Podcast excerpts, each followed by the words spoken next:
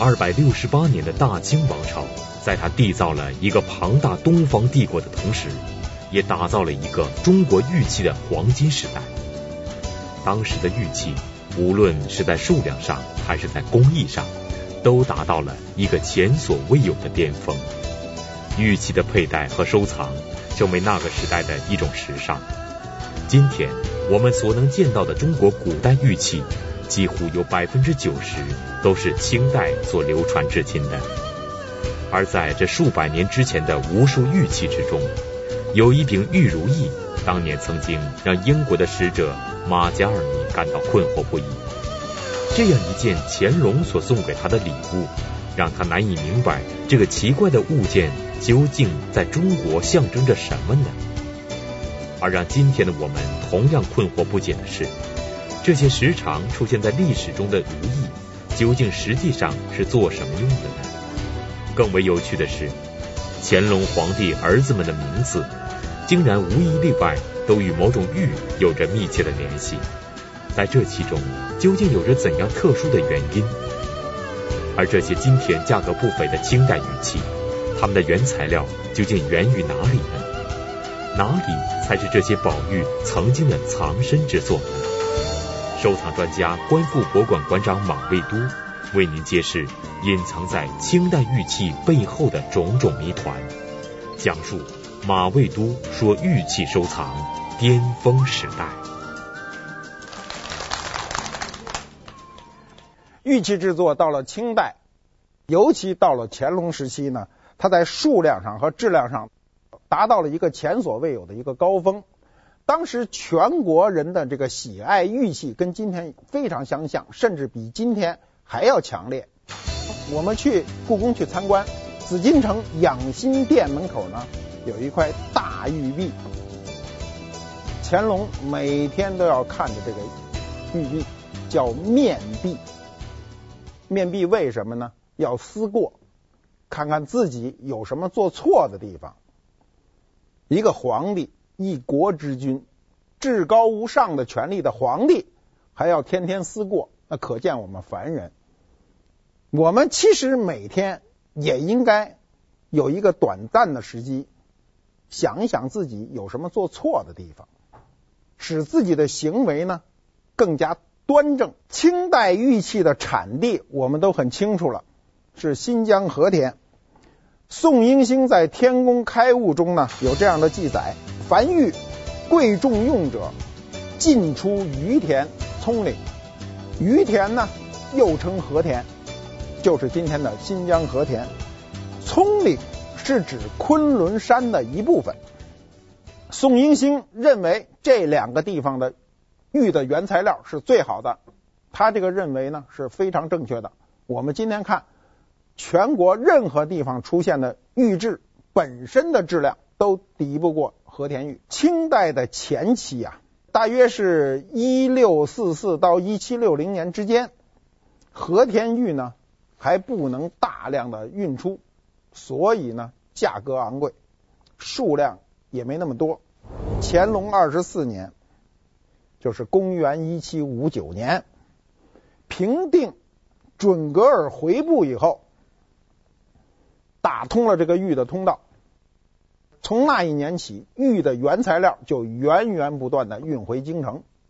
当时每年这个驻新疆的这个大臣们分春秋两次把玉料运回北京，运回内地，最少呢也得几千斤。多的时候上万斤。乾隆在和田玉的一一诗中是这样说的：“他说，回城定全部，和田助我兵，其和人长至，随取皆琼瑶。”他这诗写的是说呢，我平定了回部以后呢，这个和田，我的兵就住在那儿了。所以就从河里就把这个玉器找到了以后呢，随手找来的玉器都是好玉好玉器，琼瑶就是指玉。我们说了，斜玉边的一定都是指玉。乾隆三十年，他命玉工呢制作了于田采玉图，就是和田采玉图，把当时采玉的那种艰辛、那种劳动的壮观场面呢雕琢了出来。乾隆爱玉是出了名的。当然乾隆也爱其他的古董，但是爱玉是出了名的。有什么为证呢？乾隆所做的咏玉的诗文就八百多篇。一个人呢，一个诗人，如果存世有八百首诗，是不得了的一件事。我们唐朝绝大部分诗人都没有这个量，都做不到这个量。他光咏玉就做了八百多首。乾隆的儿子们的名字全部都是玉的名字，比如嘉庆皇帝就叫永琰，琰就是一个玉，琰是一个斜玉边，两个火。琰是一种美玉，所以呢，乾隆就用玉的名字给他儿子挨个起名。由于乾隆皇帝的推崇，清代皇帝当然我们说康熙、雍正也是推崇的，但是由于到了乾隆时期，有的玉的原材料，由于乾隆皇帝个人的这种喜爱，使乾隆时期的玉器攀上了一个前所未有的高峰。造成了中国玉器工艺的最后一个高峰，也是高不可及的一个高峰。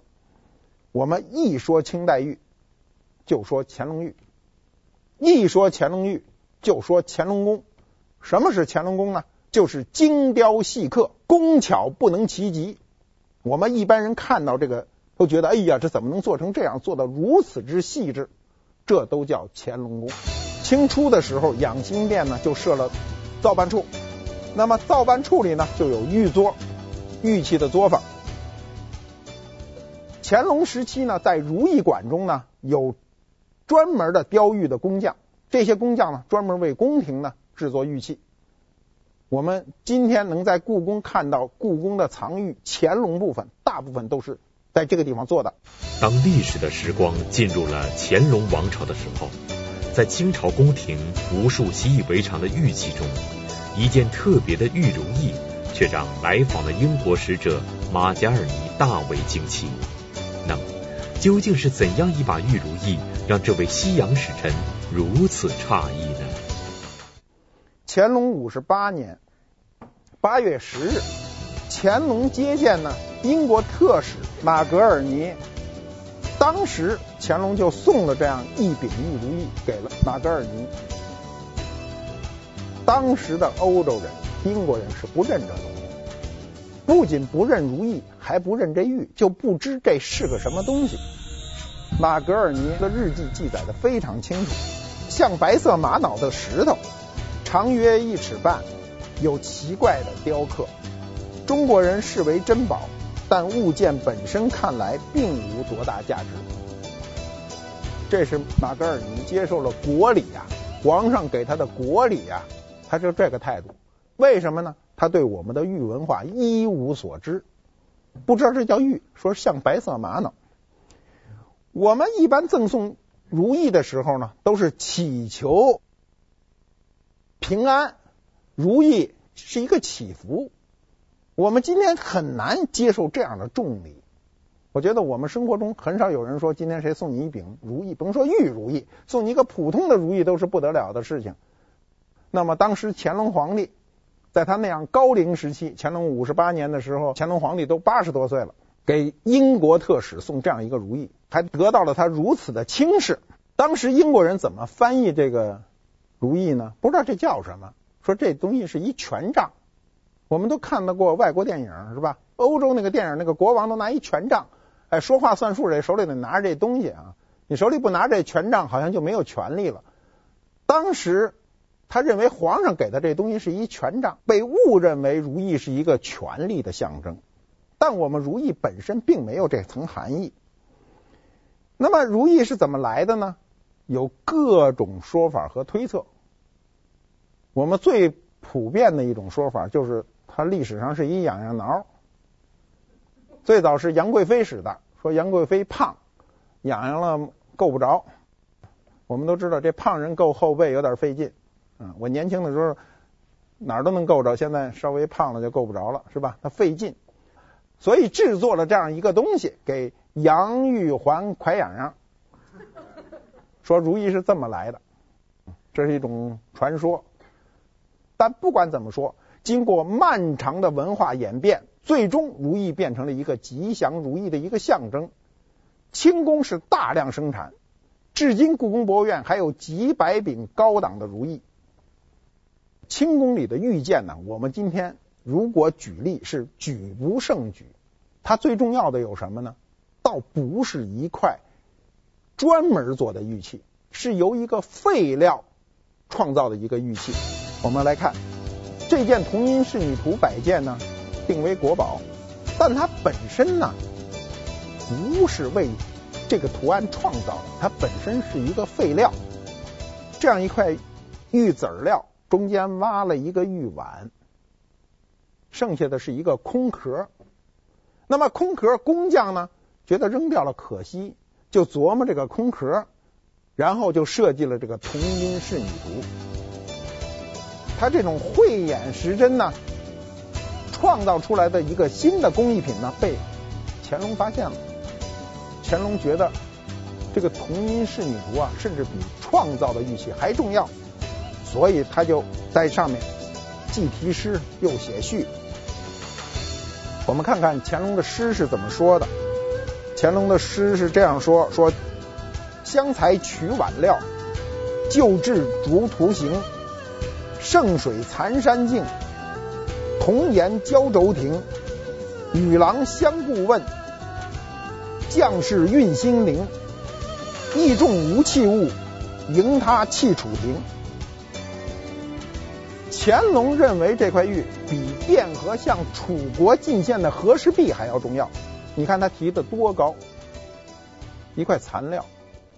如果工匠不负责任，不可惜这块材料，或者没有艺术灵感，可能随手就丢掉了。皇上也不会怪罪什么，因为主要就是拿这块玉做碗嘛。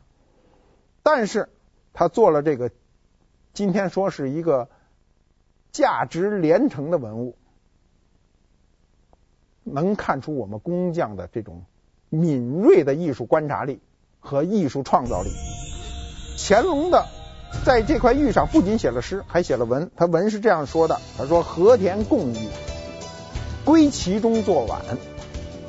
吴公就鱼材琢成仕途，吴公是苏州人，既无器物，且仍玩璞玉，玉石。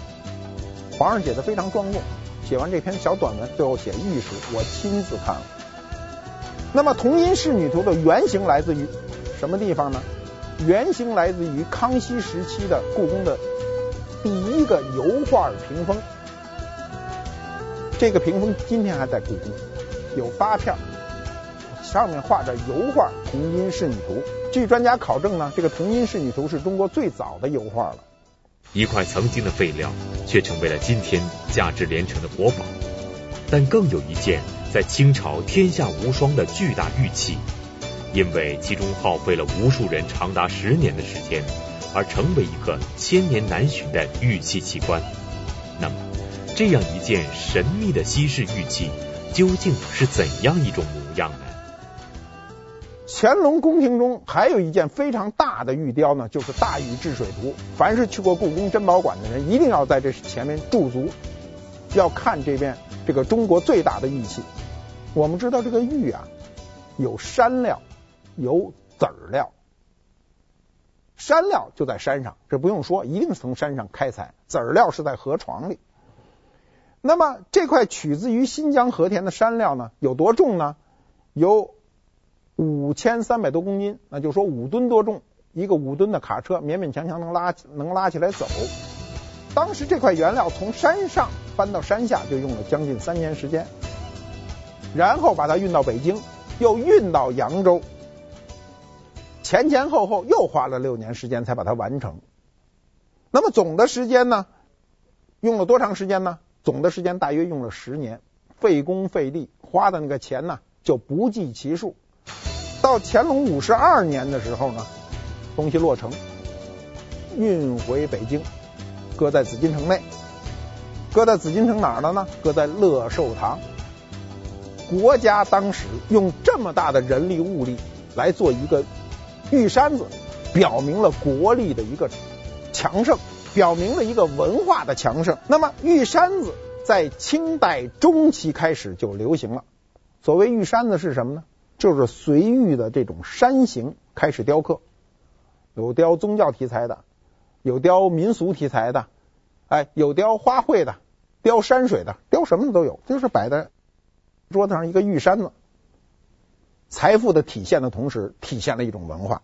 玉山子在刚开始收藏玉的时候，就是说十年前、十五年前的时候，市场上非常不关注，所以很大的玉山子卖的很便宜，没人要。大家还都喜欢能随身携带的玉。这两年开始关注了，我们看到玉山的价钱不停的在增长，表明了我们对过去的一种文化的一种认知。我们的认知度随着历史的发展都是一步一步更新的。我们有时候一开始可能认知比较低，随着你对玉器的了解，你慢慢会提高自己的认识。哦，知道玉器有各种各样的欣赏方式，不一定非得随身带，拿出来炫耀是一种欣赏方式。摆在自己的案头，在心身心疲惫的时候，能够坐在这儿看到它，也是一种欣赏方式。乾隆时期，因为皇帝对于玉器超乎寻常的痴迷，使得全国上下收藏玉器成风，而在当时，也因此引来了无数人怀着各种各样的目的访古和作伪。那么，酷爱玉器的乾隆皇帝有没有也上过当呢？广告之后继续讲述。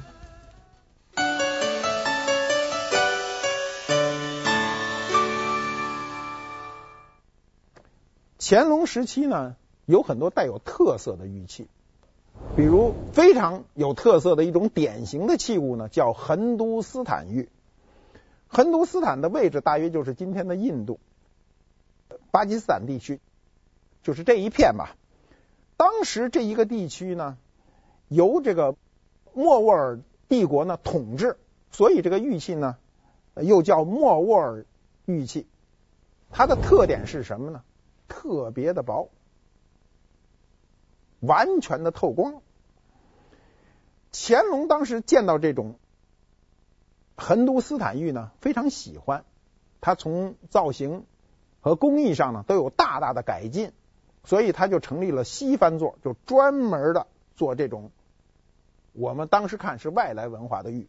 由于乾隆本人当时对古玉的那种超出寻常的那种喜爱呢。所以当时他也收藏了很多古玉，这种古玉呢，某种意义上讲呢，连皇上都给蒙了，他买错过，而且很多玉的他一开始的摆放他还闹不清楚，比如我们知道的那个琮，玉琮，琮呢一般摆放呢都是粗的这边，大头朝上，小头朝下，他呢以为按着跟塔似的，小头朝上，大头朝下。他就那么摆着，上面刻字，所以让今天的人一看，这明显的是他不知道这个东西的方向。乾隆有一次啊，拿到一个玉杯，他认为是汉代的，但是他又觉得跟汉代的呢有点不同，他就心里犯嘀咕嘛。他经常一个人独自欣赏古董，这时候他弄不清楚的时候呢，他就得招呼人，他就把这个玉工呢叫。姚宗仁把玉工姚宗仁呢就叫来了，叫到皇上跟前说：“咱俩再探讨探讨这玉杯是怎么回事。”姚宗仁来了以后呢，这事儿就变得简单了。姚宗仁说：“哎呀，说说皇上，这东西是我们祖上做的，不是汉朝的。姚家祖辈都是治愈高手，一代传一代。”过去手艺是要传代的，不像今天。今天我们的很多手艺都是跟生人学的，比如你到工厂学手艺都是跟师傅学，那师傅不一定是你爹，对吧？那过去不是，过去这手艺都是父亲传给儿子，儿子传给孙子，都是这么往下传的。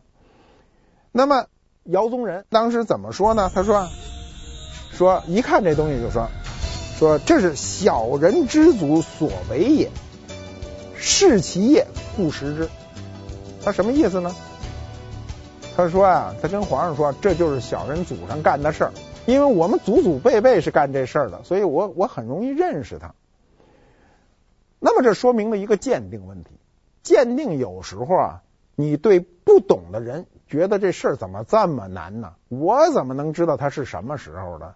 我怎么就怎么也看不懂呢？但有的人为什么上去一眼就定性了呢？第一，他必须是他熟知的领域。你比如姚宗仁，他非常熟知，他跟他父亲、跟他爷爷可能都学过，看的将知道这是我爷爷做的，这是我爹做的，这都很清楚，所以他非常熟知。那么作为我们一般人，我们没有这个作为的环境，那怎么办呢？那就要更多的熟知东西的本身。你喜欢玉器也好，你喜欢瓷器也好，你对它的前后左右、历史、工艺、材质，所有的东西你都熟悉了，你鉴定起来就相对就变得容易。我们生活中不仅仅是鉴定古董，任何一个事物也是这样。我们去办一个公司。去做一件事儿，你熟悉才能成功。过去说不熟不做嘛，你不熟悉，很生疏的进去，非常容易跌跟头。乾隆在姚宗仁身上学会了什么呢？就说这事儿不能急功近利，得需要一个很长的时间，需要一个巨大的成本，你才可能仿得更像。乾隆那一天呢，就恍然大悟，就明白了这个道理，他就写了呢一篇文章，记载了下来。乾隆是这么说的。他说：“宗仁就是姚宗仁，宗仁虽欲功，常以议事咨之，辄有近理之谈。”他说什么意思呢？他说姚宗仁呢，虽然是个御工，常常他们两个人呢以艺术的事情呢咨询他，就是皇上以艺术的事来咨询他，说他他谈的呢都是一个道理，我觉得特别重要。我们有时候不能具体到一个技术问题上，技术问题是特别难解决的。如果你不是一个玉器的高手，你是治玉的高手，有时候你鉴定起来比较容易。但我们生活中有多少人有这个本事呢？没有多少人。所以你一定要理解一个道理：一个人在什么情况下愿意造假？一个人在什么情况下有能力造假？他造假的前提需要多大一个成本，你都要想清楚。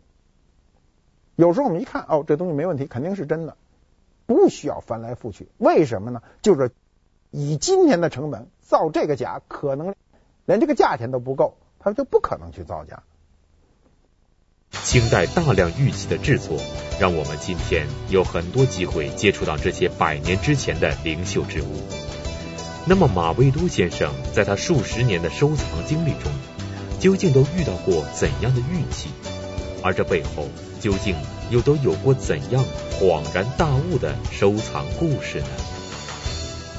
乾隆对玉的态度一直影响到今天，不仅仅是影响了清朝，我们今天对玉的很多品味，实际上仅仅停留在乾隆时期。我们对玉的欣赏，历朝历代都有标准，但我们今天的人基本上停留在乾隆时期。为什么呢？是因为我们今天所有能碰到的玉，百分之九十都是清代玉。清代离我们近，生产量极大，各种品种齐全，所以我们在生活中能碰到的玉，绝大部分都是这个时期的。我们的欣赏角度、欣赏的习惯。不由自主的就受到了清代的一个影响。我在收藏中呢碰到过很多这种小玉件，过去特别爱买，为什么呢？便宜，价钱很低，花不了多少钱就买了，拿在手里能玩很久，也了解了很多玉的知识。每次碰到的时候，每次碰到这种小玉件的时候呢，它首先没有资金压力。今天可能会有资金压力，今天小玉件已经变得非常昂贵。在我们最早喜欢的时候，那个小玉环啊，是回去可以挂窗窗帘的，一堆一堆的，一毛钱一个，你挑吧。那玉环，对吧？那你想，哎呀，一块钱能买十个，花两块钱就可以回家挂挂窗帘了，是吧？还想挑一边大的。我在买的这种小玉件当中呢，就有印象的很多东西呢，就对我来说呢。就有很多东西是有很深刻的印象，比如有一个叫五子登科佩，画五个青出的一个玉佩，呈梯形状，上面雕刻了五个童子，五子登科。就是过去不理解啊，一开始喜欢佩都特别愿意喜欢正方的，异形佩不不喜欢。那么看到有一种呢中型的中型佩，就像敲的钟似的，当当响的钟。那么钟情费一开始不知道什么意思，买了以后人家告诉你说这叫终生有福，哎，挂在身上终生有福，他就觉得非常吉利。我买过的佩里呢，最喜欢的呢是一个竹节佩。中国人赋予竹子的品行是非常高尚的，清高。那么这个竹节佩呢，背后有四个字，叫君子长佩。这个竹节佩本身比较长。第二呢，他又告诉你你要经常佩戴佩戴在身上。我们看一下图，这就是这个君子长佩。我在玉器的小件当中呢，还有一些小摆件也特别有意思。比如说，我买到过这样一件玉器。我们先看图，这是一件，是两个面，这是一个大象，这是一个狮子。这是一块俏色的摆件，狮子是青色，大象是白色。当时买的时候没有意识到它跟宗教有什么关系，当时只是觉得哟，这东西挺挺有意思的，两个两个兽对摆买回来了，很便宜。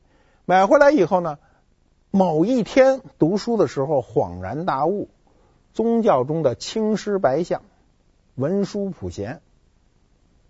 对吧？我们知道文殊骑青狮，普贤骑白象。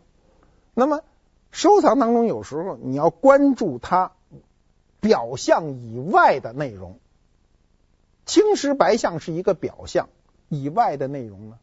当时我也没有注意，只是事后偶然的发现，就觉得乐趣无穷。当然，我们从知识层面上来看。你的知识每一次的偶然的发现可能是一个必然，但这种一层一层的发现可能会给你带来更大的乐趣。如果我买之前就知道哦，这青狮白象跟宗教有关啊，文殊普贤，那可能买的时候没那个乐趣。而是买的时候并不知，价钱又能承受，回来又更深的有一层认识，那个乐趣就是多层次的。在我们今天所见到的玉器中。玉佩是被收藏家们极为追捧的玉中珍品。玉佩在不同的朝代都有着不同的样式和形制。那么清代的玉佩究竟是什么样？我们如何才能快速鉴别？马未都先生在他的玉器收藏中又有何独特的心得呢？广告之后继续讲述。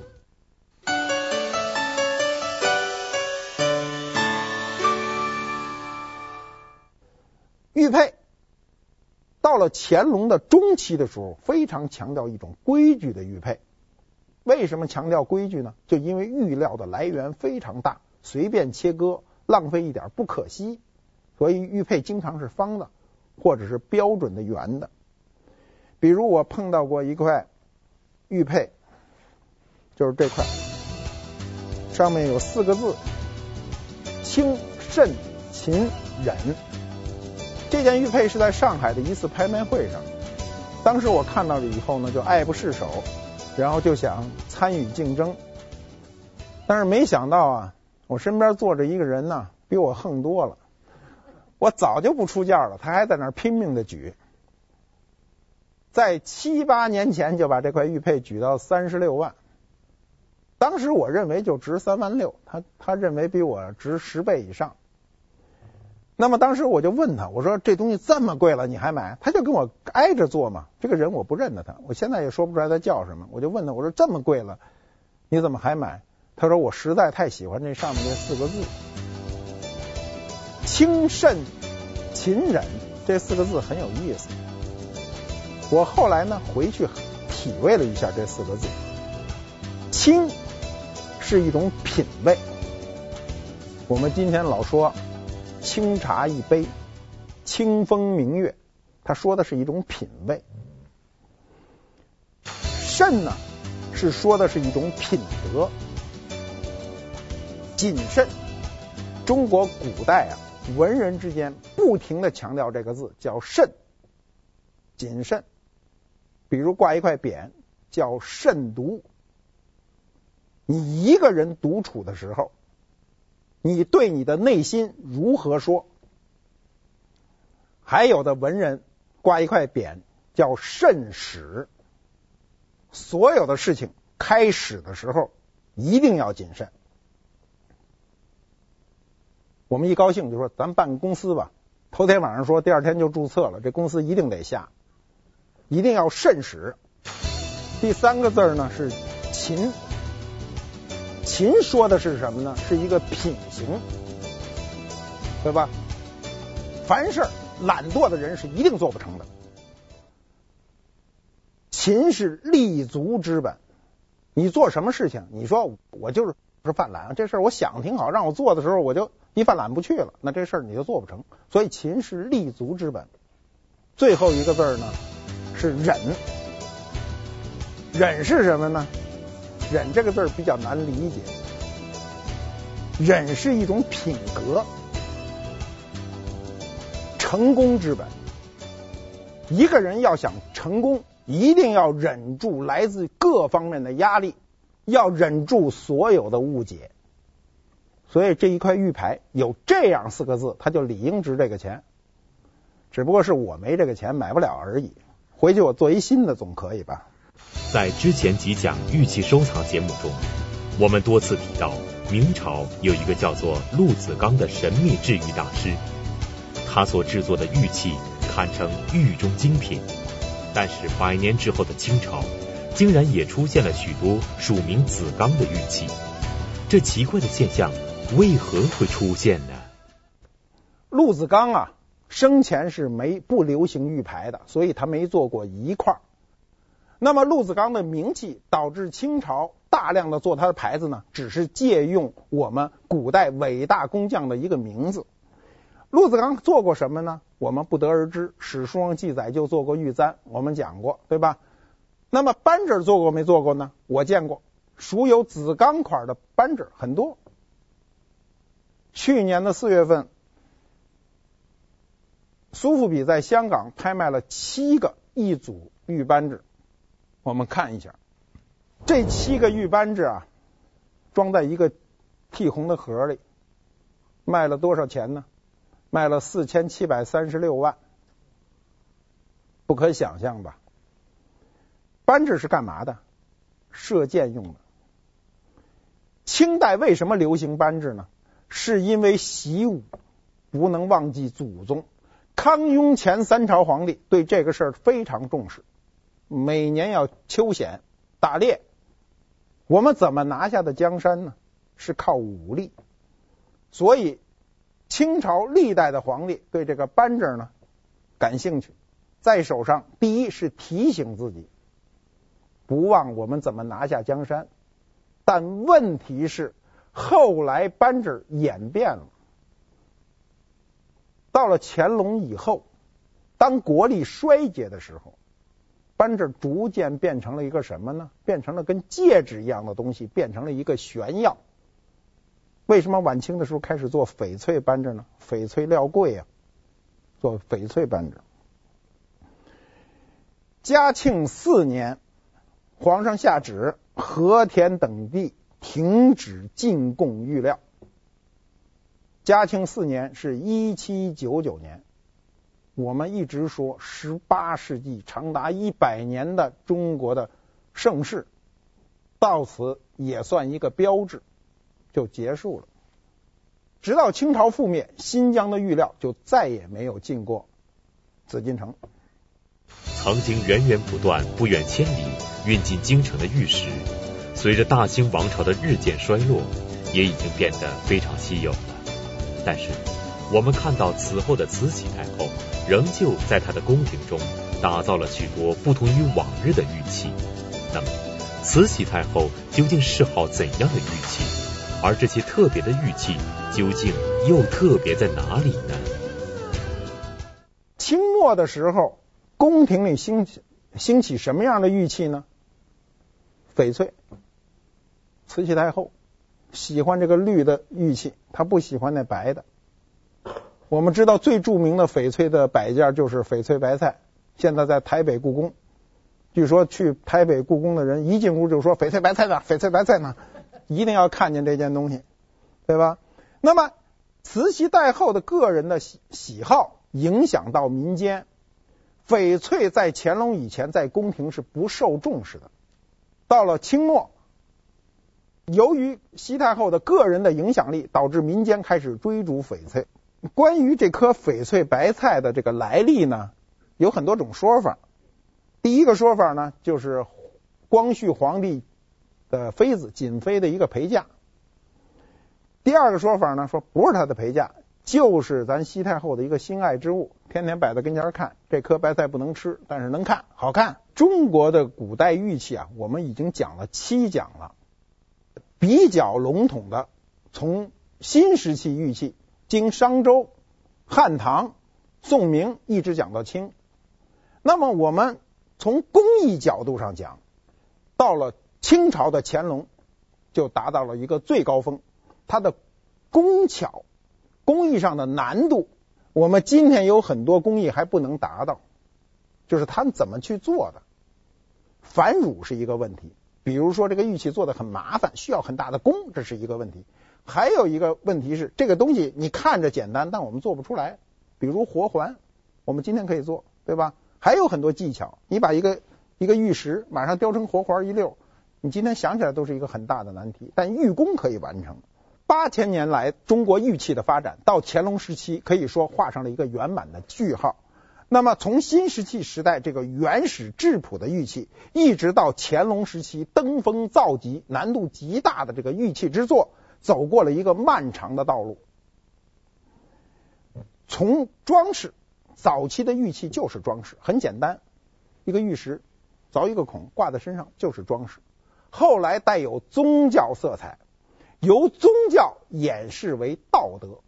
我们说玉有五德嘛，那么最终它走下神坛，变成了民间的一个工艺品，一个精神的寄托。这个过程呢，反映了中国的不同的历史时期的一个文化，反映了社会形形态对我们具体到玉器上的一个影响。从某种意义上讲，玉器发展的一个过程，是我们民族的一个心路历程。这个过程中呢，我们实际上还遇到过各种各样的障碍，或者说技术上的一点麻烦。我们下一讲就讲从技术讲起。谢谢大家。古往今来，辗转流传的所谓古玉中，究竟有多少是货真价实的真品？自古至今的作伪者们，究竟发明过多少令人叹为观止的作伪手段？我们究竟该如何在这重重的假象和陷阱中，练就一副火眼金睛，明辨真伪，发现真相？收藏专家、观复博物馆馆长马未都，帮您练就一双识别真假的慧眼。与您一同揭穿古往今来种种作为手段背后的隐秘，讲述马未都说玉器收藏真假美玉。